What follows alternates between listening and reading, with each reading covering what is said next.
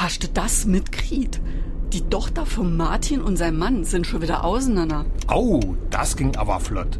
Die hatte doch erst letztes Jahr im Sommer geheiratet. Jo, es gibt Ehe, die haben noch nicht immer so lang gehalten. Tja, erst heirate sie und dann lernen sie sich kennen.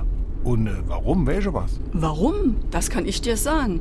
Es hat er anderer. Oh, das ist aber dann bitter für den Martin. Jo, es muss denn in seiner Firma kennengelernt haben und da war es passiert. Tja, was willst du machen? Und weißt du was? Ich han gehört, es wär am Samstag bei seinem Mann aus und bei dem Neue gleich ingezogen. Mein lieber Mann, das ist ja fliegender Wechsel. Warum wir so reden. Wie ma schwätze.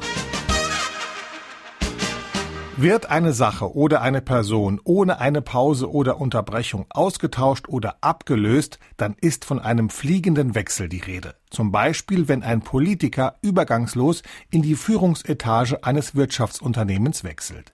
Die Herkunft der Redewendung liegt im Sport, wo sie auch vielfältig genutzt wird. Zum Beispiel, wenn in Mannschaftssportarten ohne Unterbrechung Spieler ausgewechselt werden oder in der Leichtathletik beim Staffellauf der Stab im Laufen übergeben wird.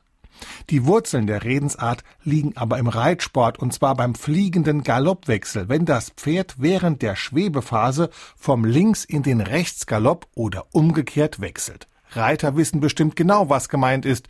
Ich kann es mir ungefähr vorstellen.